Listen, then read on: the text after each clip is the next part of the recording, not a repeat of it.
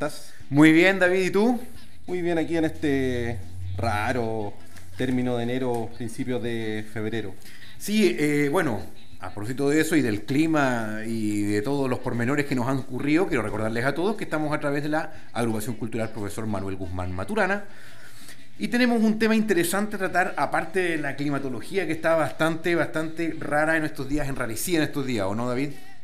Muy compleja, ¿eh? sí. Eh, a ver, como tenemos en la temática de semana a semana, hemos ido tratando un tema. Eh, queremos hablar de un tema que es bastante amplio el día de hoy, parece, pero está muy en la tónica conversar de cuál es el rol del Estado en este proceso constituyente en el que estamos, cuál es el rol del Estado en, en cubrir ciertos derechos o necesidades básicas. Eso es mi querido amigo David y todos nuestros oyentes en este minuto. Resulta que el Estado ha tenido una, una funcionalidad bastante, bastante unilateral al parecer en los últimos 30, 40 años. Y es lo que queremos discutir hoy día en este enrarecido clima que nos haya un poco húmedo, un poco frío, un poco cálido, un poco lluvioso.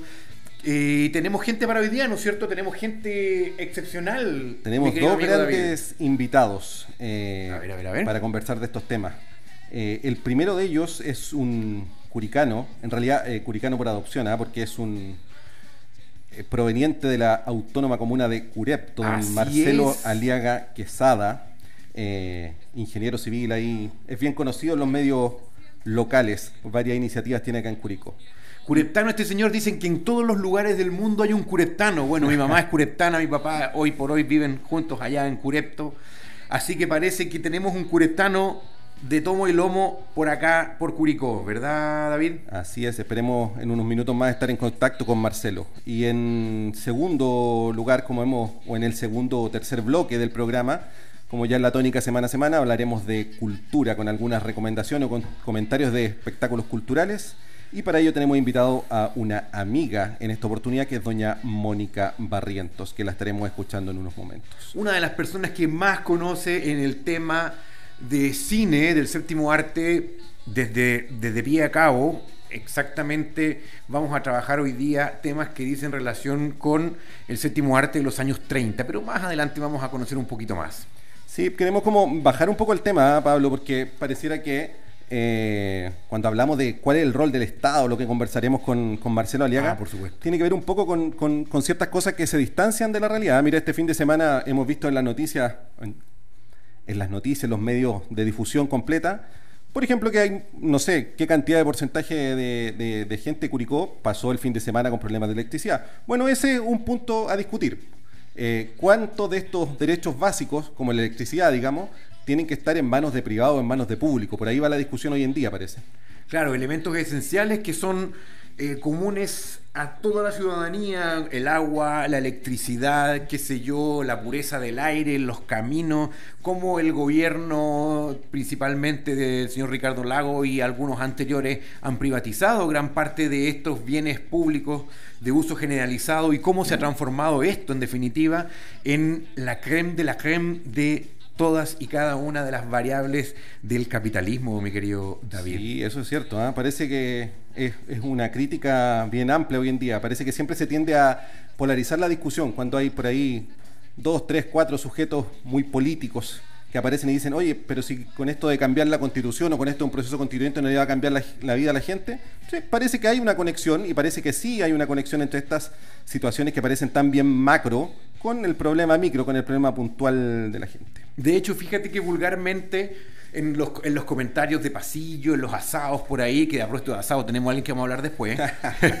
en los asados uno dice, pero ¿por qué nosotros no somos como Holanda? ¿Por qué no somos como Noruega? ¿Por qué no somos como Suecia? Bueno, lo que pasa es que hay una gran diferencia entre un estado de bienestar o un estado solidario y un estado eh, subsidiario como el que tenemos acá en Chile. Entonces, todos son elementos que dicen relación con una constitución, cuando hay una carta magna que permite o que desarrolla estas ideas en el devenir de la gente. Y para eso tenemos hoy día a nuestro invitado. Claro, pareciera que cuando hablamos, como tú dices, Pablo, con un Estado solidario, un Estado más grande, como se quiere llamar, es un Estado que tiene que tener más fondos. Y cuando más fondos llegamos a una precisa palabra que se llaman los impuestos y ahí parece que el tema se nos vuelve un tanto complejo. Por ahí vamos a estar la conversación con nuestro amigo Marcelo en unos minutos más. Ay, ay, ay, cuando le meten la mano al bolsillo a quienes no deben meter la mano al bolsillo, ¿qué cosas suceden, gente de la tierra? Bueno, nos duele, nos duele a todos, parece cuando nos meten la mano al bolsillo. Así es, así es. El tema del impuesto parece ser algo relevante y que, bueno, las personas que tienen la posibilidad de tener eh, grandes mm, ideólogos a su favor o, en sus, eh, en sus filas, los pueden ayudar a reducir impuestos, los que son expertos en tax, eh, los que son expertos en el área legal de los impuestos, los ayudan en ese sentido. Pero bueno, no nos vamos a poner tan densos por ahora porque David tienes alguna que otra... Eh, algún que otro anuncio para entregarnos el día de hoy, ¿verdad? Voy a quedar, me voy a tomar del primer lugar de que dijiste, hemos estado muchos asados por ahí con amigos y conversamos de estos temas. A propósito de asado, llegó la hora de saludar a nuestro primer auspiciador esta tarde. Eh, que te voy a indicar, Pablo. Cuando quieras un asado con tus amigos para hablar de los temas que sea, no olvides, Canicería La Chepita, que está en dos sucursales. Lontué, Avenida 7 de Abril 2086, en la localidad de Lontué, la comuna autónoma de Lontué, no, no es comuna todavía, es Molina. Y en Villa Galilea, Circunvalación 1676, Curicó. Más de 35 años de experiencia en el mundo de la venta de carnes. Contamos con nuestros productos artesanales, dicen. Mira, aquí te voy a deleitar. Longanizas, prietas, arrollados Además, una línea de cortes premium como el entrecot, como el tomahawk, entrañas y bife chorizo, atendido todos los días por sus propios dueños, entre ellos don Andrés ahí, muy amigo de nosotros, de 9 a 14 horas, de 16.30 a 20.30 y hoy en día recibe todos los pedidos que le quieran hacer al WhatsApp más 569-388-41626. En calidad, no se olviden, la chepita en sus dos locales. Pablo, eh, al parecer después de este aviso, yo creo que tenemos que ir con tu primera recomendación musical de esta tarde. Es justo y necesario, mi estimado y querido David. Tenemos una canción espectacular para aquellos que quieren remover sus mentes con ese estilo adolescentil que tenían los chancho en piedra ahí en la década de los 90. Este es un tema principal de mi, de mi, de mi soundtrack universitario, digamos, de aquí. ¿Tenía ahí tu Juanito? Eh, claro, por supuesto tengo mi Juanito y lo lleno con moneditas porque es una ranurita. Vamos con Locura Espacial de Chancho en Piedra, Gente de la Tierra.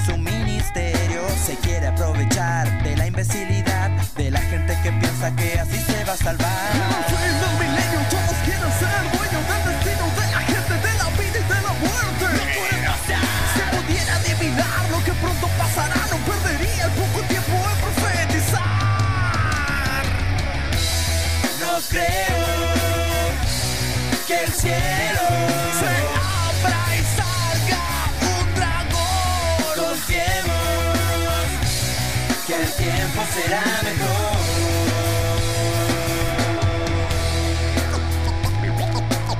En el universo hay una vida similar a la, a la, a, la de este planeta Tierra. Amigos míos, yo les quiero decir, difícil el tiempo que nos tocó vivir. No es tan solo el fin de una década, estoy hablando de toda una Lo que hagan los demás. ¿Será normal o será normal? Que todos nos creamos dueños de la verdad.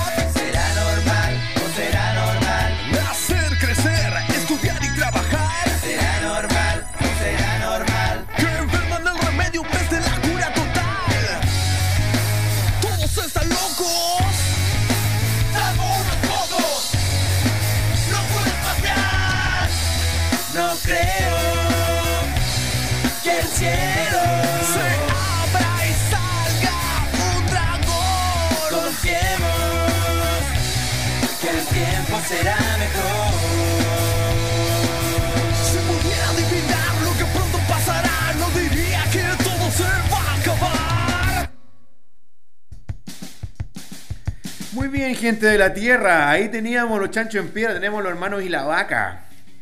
Llegamos, eh, Pablito. Llegó la hora de nuestro primer invitado para adentrarnos en tierras de debate y conversación e intercambio Eso. de ideas ya hasta ahora. Eh, les voy a presentar a nuestro invitado, don Marcelo Aliaga, que lo tenemos en la línea telefónica. Y eh, es justo y necesario también hablar un poco de Marcelo. A ver, a ver. Marcelo, junto con ser cureptano, es ingeniero civil en computación de la Universidad Talca, magíster en tecnología e información en la Universidad de Chile. Estuvo a cargo del Departamento de Informática del Ministerio Secretaría General de la Presidencia, un nombre importante. ¿ah? En docencia ha realizado algunas asignaturas en la Universidad Talca, lugar donde se desempeña laboralmente. Pero quisiera ahondar en este otro asunto, más bien radicado en la comuna autónoma de Curicó.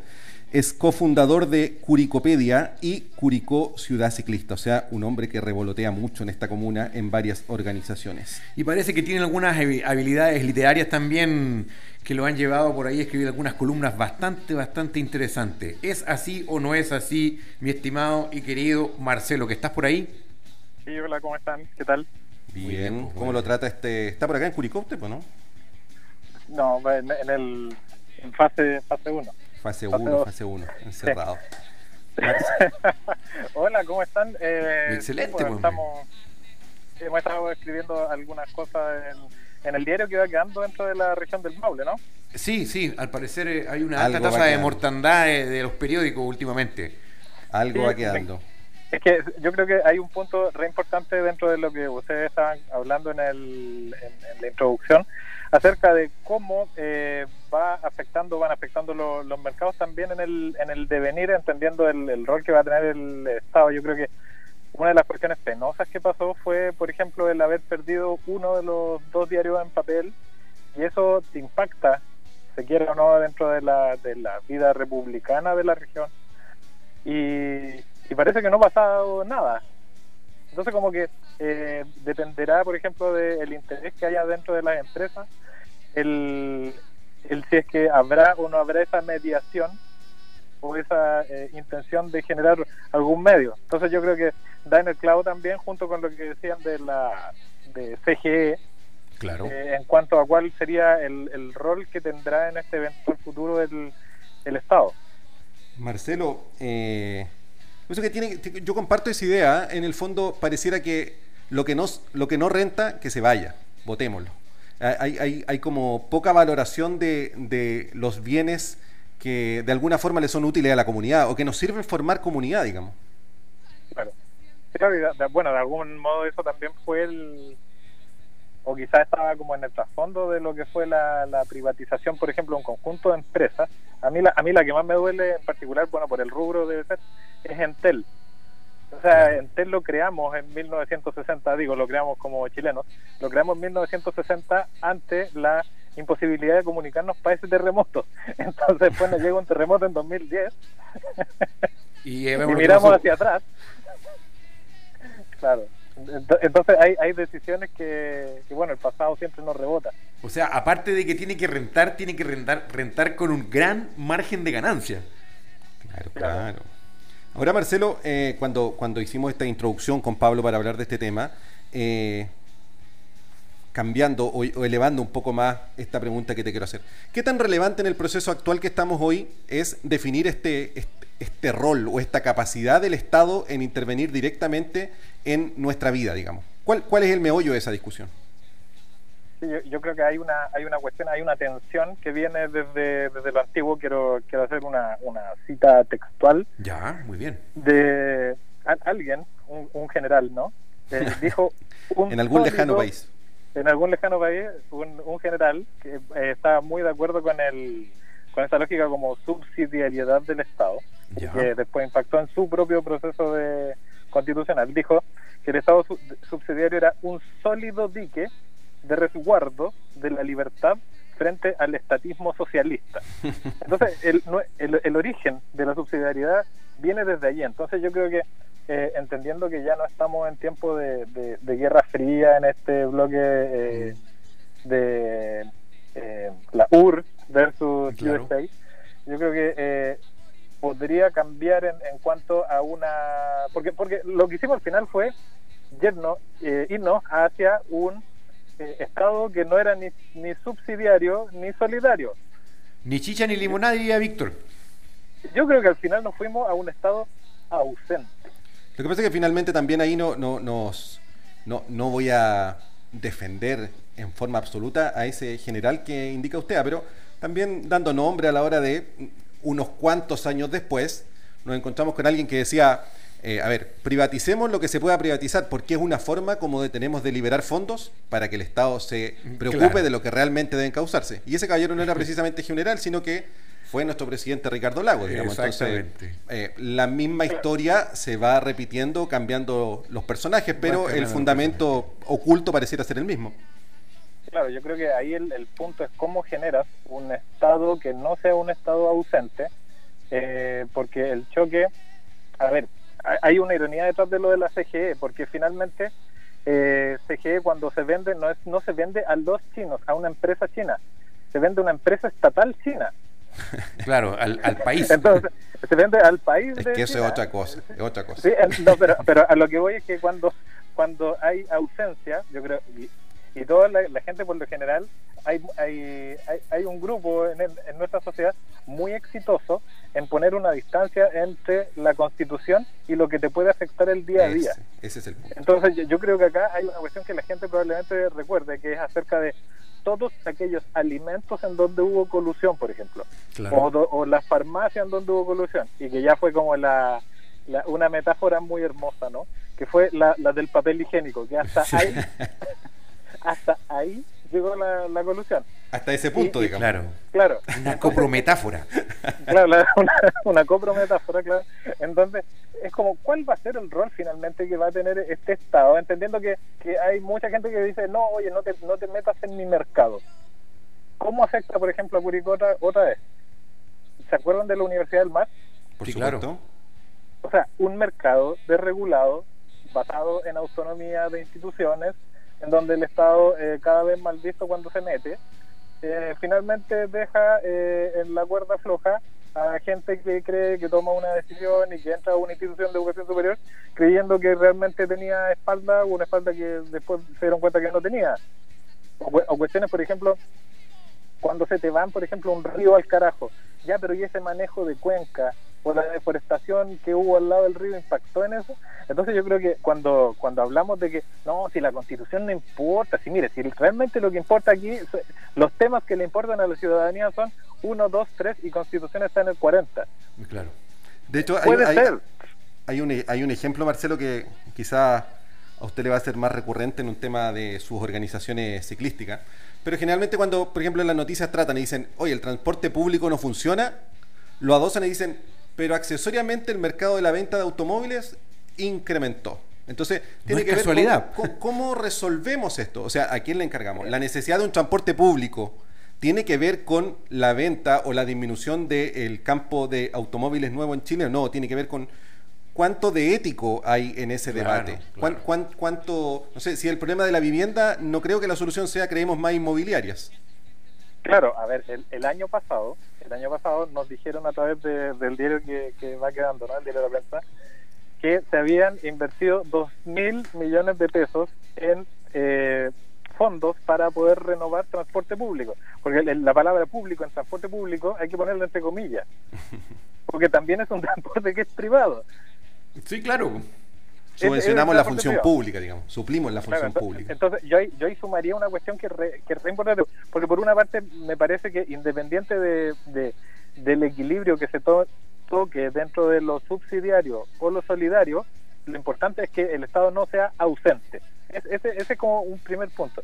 Y un segundo punto es que la sociedad no se termina ni en el Estado ni en el ni en la empresa.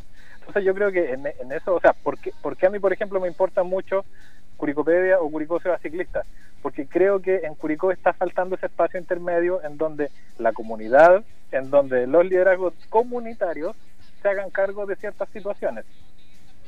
Eso es cierto. Ciertamente. Marcelo, eh, te vamos a pedir que nos esperen unos minutitos en línea, Marcelo, porque eh, tenemos ciertos compromisos radiales. Y antes de eso, creo que Pablo nos tiene que hacer una mención de un auspicio. Así es, así es, señoras y señores y gente de la Tierra, les puedo decir que alta odontología del doctor Mario Moya hoy está con nosotros.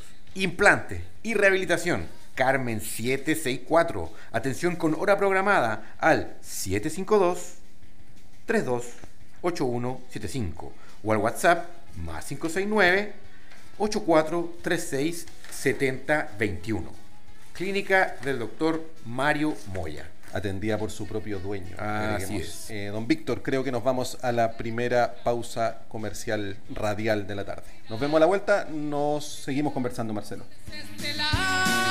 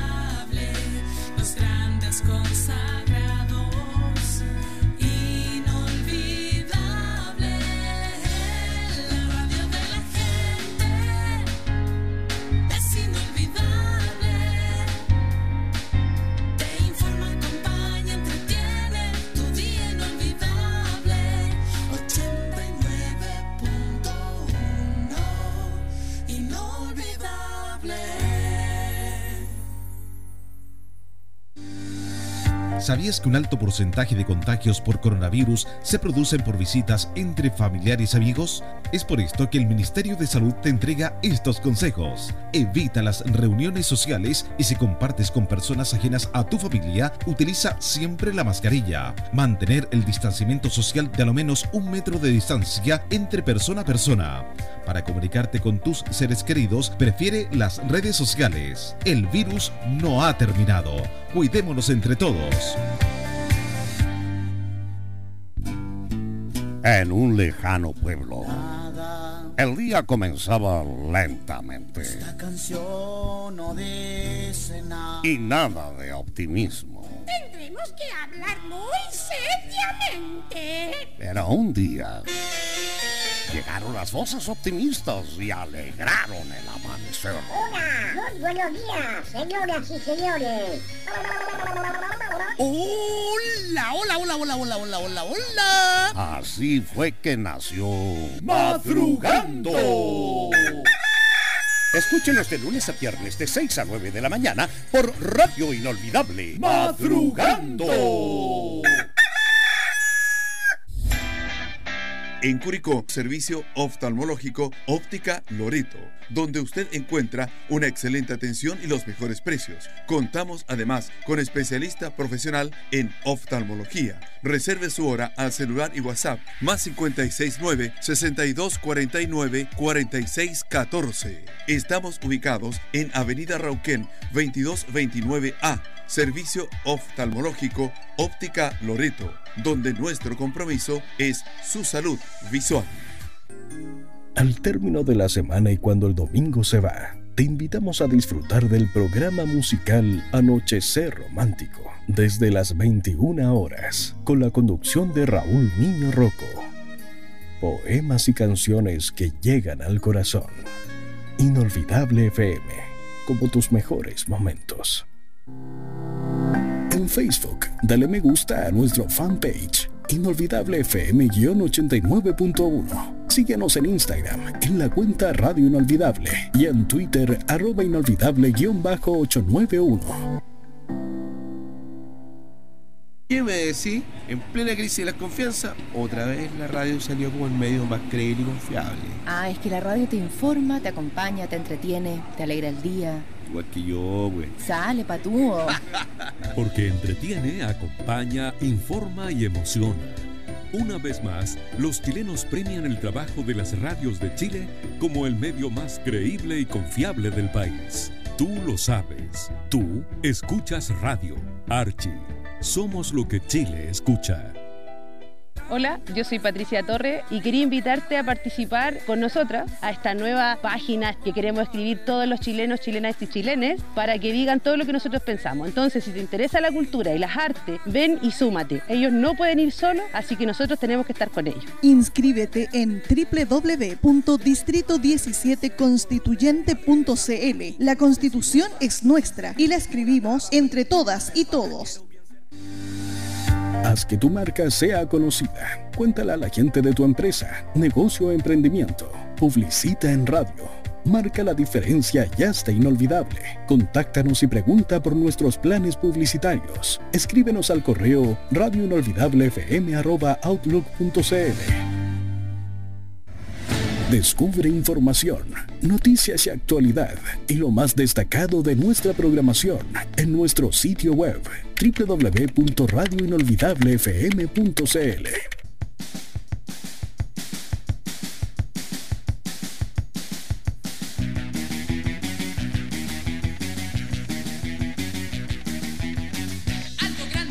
Bueno, gente de la Tierra, estamos de vuelta después, de vuelta después de esta pausa comercial. Y como les estábamos contando, estamos con el señor ingeniero Marcelo Aliaga. ¿Estás por ahí, Marcelo? Sí, estoy por acá. Marcelo, quería hacerte más o menos un redondeo, una, una idea más o menos global acerca de lo, que, de lo que hemos conversado hasta ahora, acerca del Estado subsidiario. Según tú, según tu percepción, según el prisma que tú manejas, ¿cuáles son las áreas esenciales en las que debe encontrarse el Estado y que deberíamos tenerlas presentes en la próxima Constitución? Mira, yo creo que el, esta es una pregunta que va a estar abierta. Yo creo que va a ser una, una de las como de las eh, de los pendientes por resolver que va a ser más, más intenso, pero creo que hay cuestiones esenciales en donde el Estado no podría estar. De partida, yo creo que eh, debería de estar partiendo, y esto probablemente los más promercados entenderán esto, que hay una cuestión de fe pública dentro de la acción económica. De fe pública. yo creo que lo- una, una cuestión de fe pública detrás de los mercados. O sea, cuando, cuando tú traicionas a un cliente, Eso. o cuando te coludes, o cuando eh, tienes actitudes de ese estilo, esto no debería de solucionarse simplemente con una multa. Esto debería ser cárcel. Para mí, en el, en el próximo Chile, una colusión o una acción de ese estilo, en donde los mercados y la fe pública que estamos poniendo en ellos se ve lesionada, tendría que pasar por cárcel. Primero, tan, tanto así como eh, la vinculación entre dinero y política. Sí, o sea, yo creo que una de las cuestiones más nefastas que pasó dentro de ese, de ese Chile anterior al, a, a octubre del 2019 eh, y, y que probablemente también gatilló parte de, de esa indignación eh, comunitaria fue el, el ver esa, ese sentido como de, de impunidad. Yo eso le, lo, lo, lo, lo encapsulo con, una, con la palabra lenidad. O sea, en Chile, incluso incluso ahora, ¿eh? incluso ahora en Chile, eh, eh, di- disculpando, eh, bueno, eh, ya estamos en tarde, ¿no? Sí. Cualquiera que se mande un cagazo, Ya, en Chile, sí, tal cual. así tal cual, pasa piola. Y a lo más te pueden dar un curso de ética o, o uno o un par de millones de dólares que, que realmente van a ser una, una raya para el tigre, no, no, no Claro. te va a pasar nada. Entonces yo creo que una, una cuestión importantísima que debería estar consignada esa- en esas re- nuevas reglas del juego es eh, cuál va a ser nuestra eh, actitud frente a cada uno de estos de estos espacios en donde la fe pública se vea comprometida y, y a mi juicio los mercados es un punto fundamental Ahora más sí. aún en cuestiones sensibles como educación superior por ejemplo o educación en todos sus niveles Por cierto. Hay un, un, un conflicto, ¿ah? a, a- a raíz de lo que decía Marcelo, y también te lo comparto a ti, Pablo, eh, que, que yo creo que necesariamente siempre ahondan. Por ejemplo, vamos a esto que Marcelo denomina como un cagazo. ¿ya? Y sale la noticia, la gente se indigna, opinamos, se hacen foros, revientan las redes sociales. Pero el después es lo que pasa. Cuando ocurre esto que Marcelo denomina el daño a la fe pública, digamos, esa es la consecuencia que debiese importarnos. Porque hoy en día estamos en una sociedad que es como, no sé si nuestro estándar de, de sorprendernos está muy alto. Eh, como que nada nos impresiona. Bueno, fueron lo de los pollos, los pollos. Fue el confort, el confort. Fue el financiamiento de la política, la política. A- no sé, se nos vinculó y se nos mostró un correo electrónico que decía que hará un raspado de la olla y lo tomamos como una anécdota, como que no... Claro, no- fíjate que la gente en el, en el ambiente popular dicen, ah, pero no te preocupes, si son empresarios y están como acostumbrados a mandarse en barras como esta. De como que ya está, mira, el capitalismo es así, dicen así, dicen la gente, es totalmente amoral. Entonces, por favor, no, no vengamos con, con códigos morales frente al capitalismo o frente, o frente a las grandes empresas. Como que la gente ya como que tomó esto como un bálsamo. ¿Puede ser así o no, Marcelo? Sí, sí, yo creo, yo creo que ahí, bueno, yo creo que ahí hay dos, hay dos tipos de roles. Uno, primero, el que se colude en donde dice, ya, ¿qué tanto? Sigamos adelante. Y, y por otra, hay un, porque esa, es- esa jugada te sirve muy en el corto plazo. Pero hay, otro, hay otros tipos que están viendo en donde eh, es una lesión efectivamente para el mercado. O sea, eh, hay empresarios que válidamente quieren hacerlo bien, jugando con reglas por todos conocidas, en donde quedan también encharcados con todo este Claro. el- Empantanados, no pueden seguir. Empantanados, claro, con, Claro. Con, con una visión de eh, una, una de las tantas actividades humanas y que puede tener también esa, esa, esa connotación. Ahora, hay, ese, ese, es, ese es, un, es un ámbito, pero eh, yo creo que hay una cuestión que fue nefasta dentro de este esquema de eh, lo que va a ser la elección de los, de los convencionales. Yo creo que debieron haber sido elecciones separadas. Pero, por ejemplo, estamos viendo en que todos los fines de semana, incluso en lugares con fase 1, se están haciendo campañas en épocas que no hay campaña y con un permiso, que yo no sé qué permiso de comisaría Un virtual permiso será, que inventaron, ¿no es cierto? un permiso inventado. Entonces es como, oye, pero no se están dando cuenta de que esto también es parte de ese pedido de octubre, en donde esto ya llegó a un colapso tal, en donde ya, ya paren por favor. Claro. O sea, es- vamos vamos a meter en esa misma elección a, no sé, eh, ge- gente que... eh, de- o sea, si uno, si uno esperaría algo de alguien que oferta representarse, es quizás quizá es demasiado platónico, pero es ejemplo de virtud. O sea, aparte al menos por cumplir la ley. Mínimo, mínimo. Es mínimo, mínimo. Mínimo. ¿ah? Porque pare- pareciera que lo- los- estos permisos de dos horas el fin de semana, ya que los vamos a, a circunscribir a Curicó, eh, sirvió para que varios aspirantes, digamos, repartieran sus cajas de mercadería por acá por allá y harta fotos en la red social. Eh, bueno, el tema da para mucho, parece. Daba muchísimo y lo vamos a seguir conversando. Marcelo, te queremos mandar de acá, desde la radio, eh, con mi amigo David, un abrazo gigante. Muchas gracias por haber conversado, gracias por la ilustración de tus palabras y por darte el tiempo para estar con nosotros.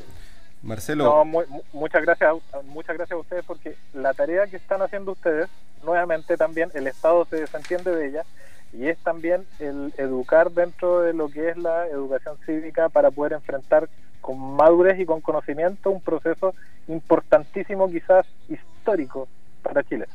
Así que gracias por- a ustedes por el, por el trabajo que están haciendo. Marcelo, eh, oye, desde ya queremos dejarte invitado. Nos gustaría poder hablar de Curicopedia, de Curicó Ciudad Ciclista y unas cuantas iniciativas más. Así que esperamos tenerte en unas semanas más eh, acá mismo, invitado. Bien, ok. Saludos en la Gracias, casa. Marcelo. Sí, saludos. Abrazo. Muchas gracias y saludos a todos. Muy bien, pues gente de la Tierra, lo que tenemos es que vamos a continuar particular y personalmente con el soundtrack de mi vida universitaria. Tenemos Give Me the Power de Molotov. ¿Dónde jugarán las niñas de año 1997?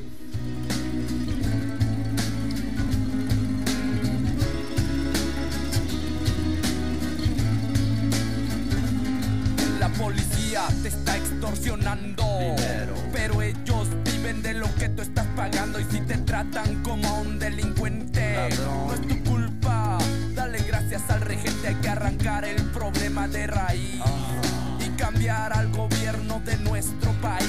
A la gente que está en la burocracia. A esa gente gustan las migajas. Yo por eso y me quejo. Porque aquí es donde vivo y yo ya no soy un pendejo que no guachas los puestos del gobierno. Hay personas que se están enriqueciendo. Gente que vive en la pobreza. Nadie hace nada porque nadie le interesa. La gente de arriba te detesta. Hay más gente que quiere que caigan sus cabezas si le das más poder al poder. Más duro a coger. Porque fuimos potencia mundial. Somos pobres, nos manejan mal. Dame, dame, dame, dame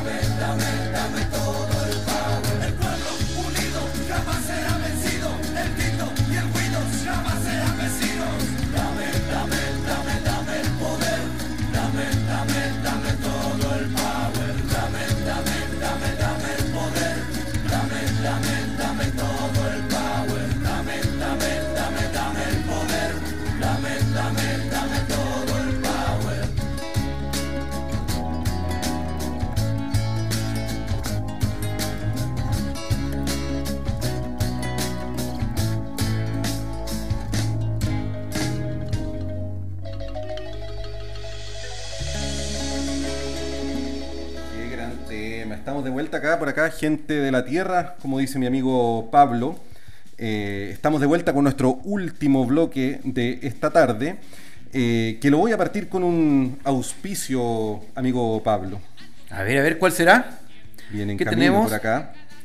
Eh, vamos a saludar a nuestros amigos de Amaco. ¿Qué será Amaco? Dice usted.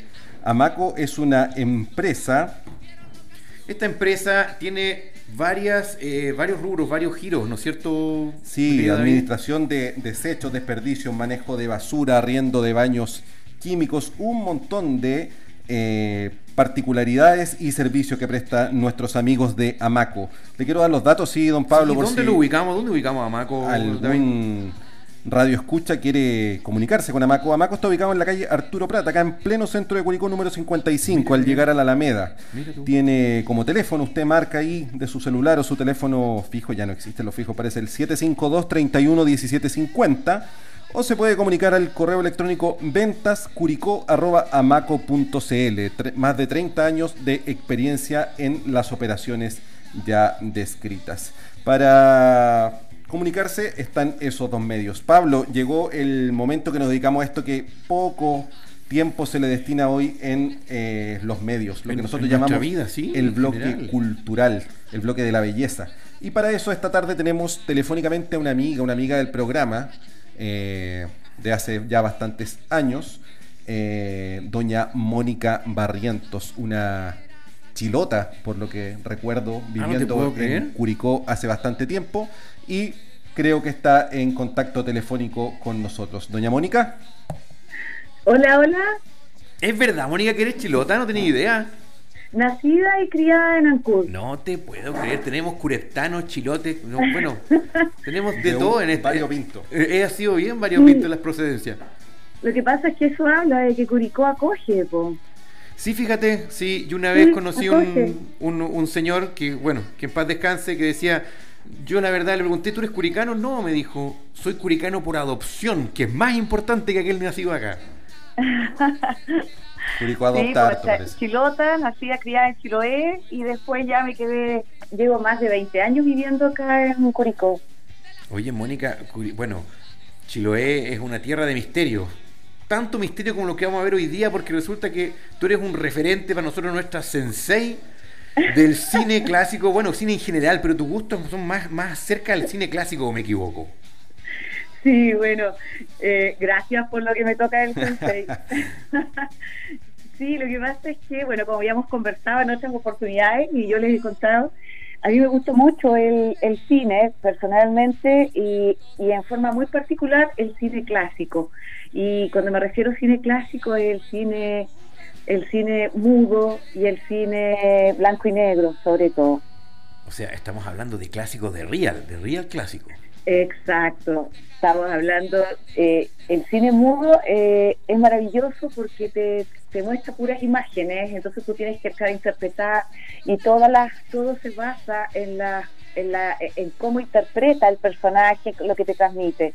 Y después el cine blanco y negro viene con toda la magia también, sobre todo de los años dorados del cine, que no solamente es hollywoodense, sino que hay toda una gama de, lugares en los cuales se ha hecho cine, sobre todo europeo, que es muy, muy bonito y que es poco conocido, pero muy entretenido también. Así que esa ha sido como una afición que tengo desde hace muchos, muchos años. Mónica, eh, David por acá. Hola, a, David. A la hora de, de- de este cine clásico, eh, vi por ahí en algún informativo que íbamos a hablar de un par de películas de los años 30 que nos iba a recomendar Mónica. Sí, específicamente de los fines de los años 20, entrando ya a los 30, que son eh, dos películas, eh, una que se rodó en Alemania, que corresponde a Metrópolis, y otra que es eh, ya norteamericana y que es El Gran Dictador de Chaplin. ¿Cuál nos quiere recomendar primero? Partamos con Metrópolis, que es más antigua. Todo Metrópolis. suyo el micrófono. Oye, pero disculpa que te interrumpa, Mónica, pero más antigua, más antigua, pero más moderna, pues tú vas a decir por qué, ¿no es cierto? Sí, o sea, cuando yo les cuente, se van a eh, se van a interiorizar ahí de por qué es una película que pese a que es antigua en años, porque es de 1927, es una película muy, muy contemporánea en cuanto a la temática y en cuanto a eh, la forma de producción de la misma película. Esta película eh, se basa en un eh, futuro, digamos, es una ciudad futurista que está proyectada en el año 2026. Mira, ¿ya? Para que vean. Es una película que está proyectada en 2026, donde trata de una ciudad que está dividida en dos estratosferas, eh, estratosferas eh, sociales. Una que es la que domina y que corresponde a la cabeza, a los pensantes, así se les llama, y otra que son los eh, trabajadores y que son los que viven en el subsuelo. ¿Ya? ¿Cómo eran las cosas en el 20? ah? Para que veas tú lo poco, eh, lo irreal. El, el bolón, el bolón del, del director, que a todo esto es eh, Switzerland. Eh, entonces, en este bolón que él hace en el año 2026, entonces él eh, habla de esta sociedad donde eh, la cabeza eh, son los que eh, tienen, digamos, lo que es, son los pensadores, los que los que dictan las reglas, los que establecen cuáles son las formas en que se debe administrar la ciudad y los trabajadores que obviamente que son los que le dan movimiento a este a esta metrópoli, pero sin tener conciencia de la importancia de su labor. ¿Ya? Ellos solamente actúan. Sin embargo, eh, se produce en un momento determinado que el hijo de el- del jefe de jefes, digamos, de esta metrópoli, el, el, super mega cerebro pensante, decide que eh, quiere saber qué es lo que pasa con este submundo. Y para eso él se infiltra y llega a las profundidades.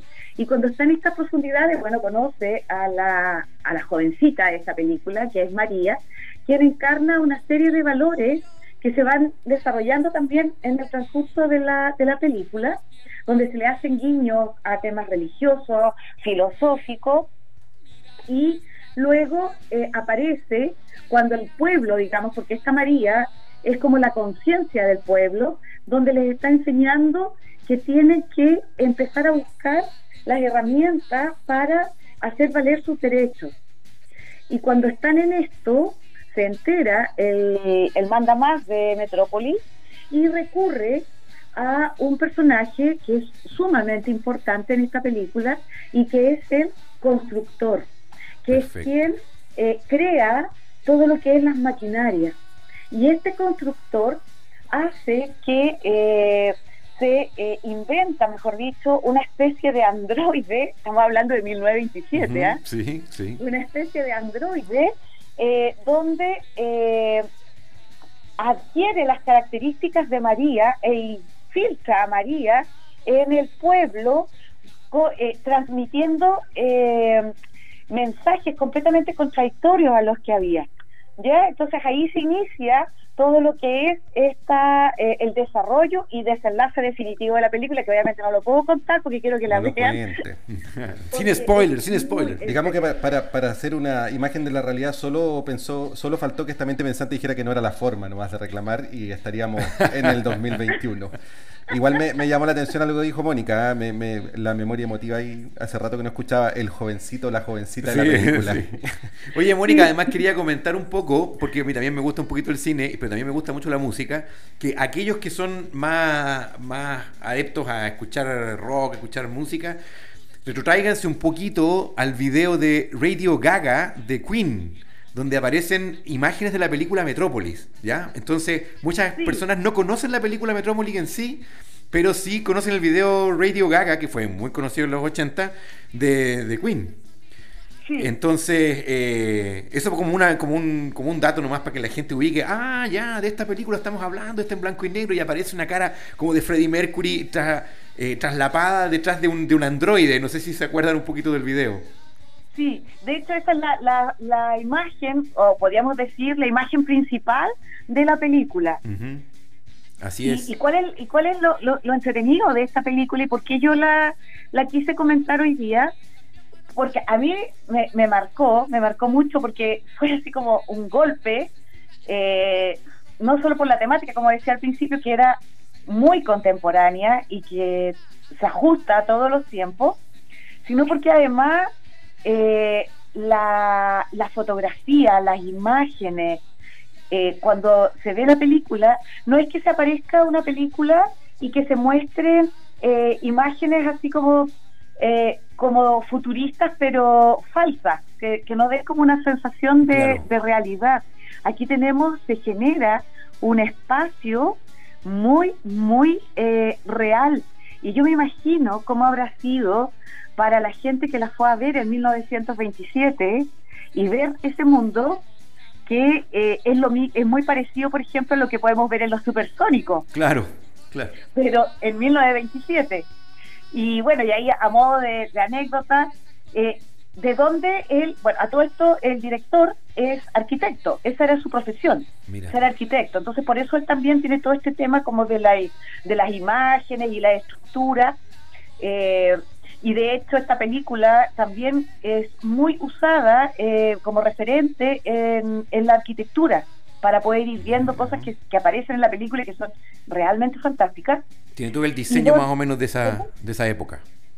Sí, pues ¿sabes dónde se inspiró Mm. para eh, como empezar a imaginarse su ciudad eh, moderna? ¿Ya? ¿Dónde?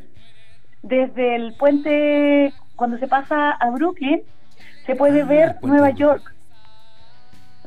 Entonces él, desde el otro extremo del puente de Brooklyn, pudo ver Nueva York de noche. Y de ahí partió como la base de esta es la ciudad futurista Mira, de aquí inspiró, va. me inspiró. Esa es como el, el- el- La inspiración. la primera imagen que él tuvo. Claro. Mónica, continuemos entonces con la segunda película porque me da la impresión que también va a remover por ahí algunas conciencias.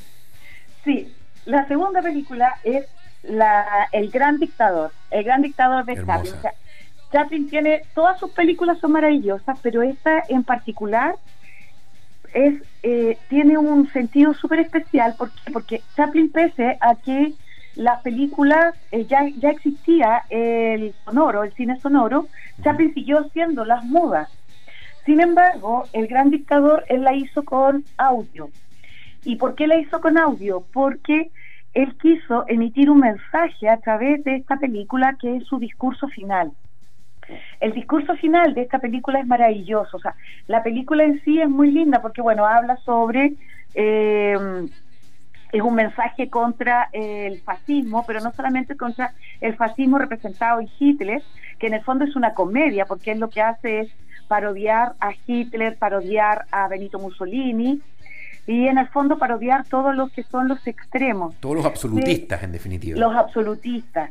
Pero en el discurso final, lo que él hace es salirse del personaje que él estaba interpretando y él hace su discurso final como Chaplin, como el actor, como el ser humano. Y es un discurso que dura aproximadamente 15 minutos, donde él habla de la paz, habla de el, el reencontrarse, habla de eh, que los seres humanos somos igualitarios, que tenemos que querernos. Es un, es un discurso muy, muy eh, esperanzador y muy humano. Y sobre todo porque esta película se estrenó eh, coetáneamente con el ataque de Alemania a Polonia, donde se inicia la Segunda Guerra Mundial. Entonces, eh, para Chaplin fue eh, muy especial y por eso él le colocó eh, sonido a esta película. Entonces es una película que hay que ver también porque es muy graciosa. Se trata básicamente de, eh, bueno, Chaplin es un barbero, hace Claro. un personaje de barbero judío que eh, es confundido en algún momento con eh, Hitler, que, que es eh, caracterizado como Hit, Hitler, algo así, y eh, lo posesionan en el papel y él al final, claro, él se da cuenta de que hay campos de concentración, que están ocurriendo matanzas, que, que esto no está bien y en ese momento entonces es cuando él termina, hace un discurso para aleonar a las masas y todo el tema, estos discursos que se ven harto en, en las propagandas nazis y ahí se puede ver y él hace este discurso que es contrario a todo lo que eh, se esperaba que dijera Hitler en ese momento. Ahí rompe todos los esquemas. Muy, muy linda y que vale la pena ver porque pese a todo, eh, mucha comedia, pero también tiene un trasfondo que también es muy eh, eh, contemporáneo. Hay, hay algo más ahí, Mónica, que dice- algo que, que no quiero que pase por alto de lo que dijiste. Eh, eh, muchas veces hemos leído de esta película que dicen que en el fondo es una eh, deliberación de Chaplin de cómo quiere él pasar a la humanidad o que lo recuerde a la humanidad es por medio de esta película y ese final que tú nos describías. en el fondo. Sí, Mónica, esta película interesantísima, igual que las otras, la vamos a recomendar a todos nuestros auditores. Y Sí. bueno, dime, querías conversar algo.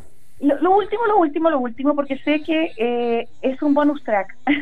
dale, dale. Está bien, es que no la quiero dejar de largo porque es una película chilena que es la única película muda que existe de nuestro cine chileno que se pudo conservar, que es El Usar de la Muerte, Ah, que es de de la Muerte, 1925, una película muda que se encuentra en YouTube y se encuentra también en la Cineteca de la Universidad de Chile.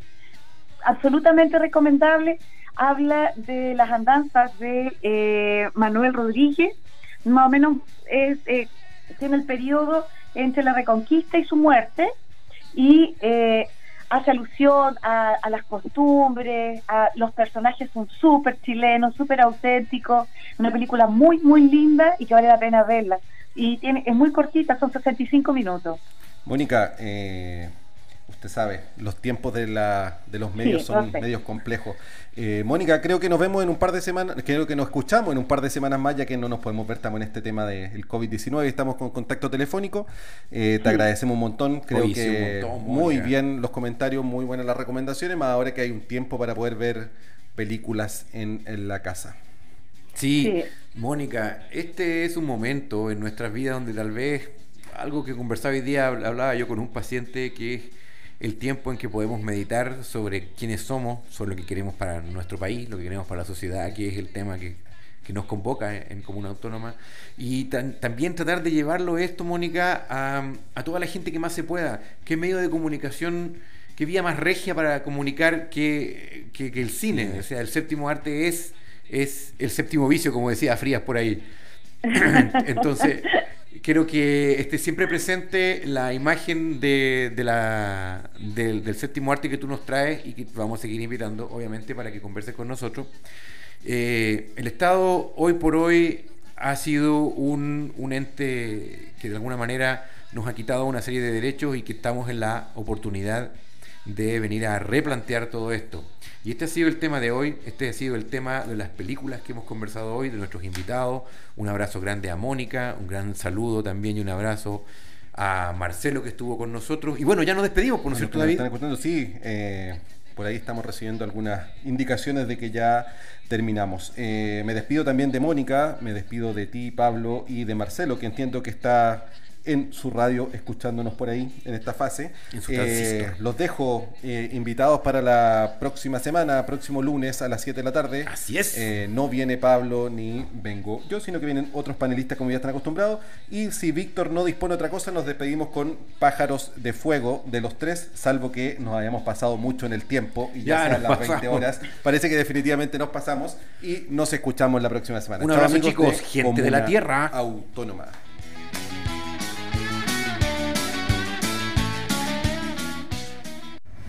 Descubre información, noticias.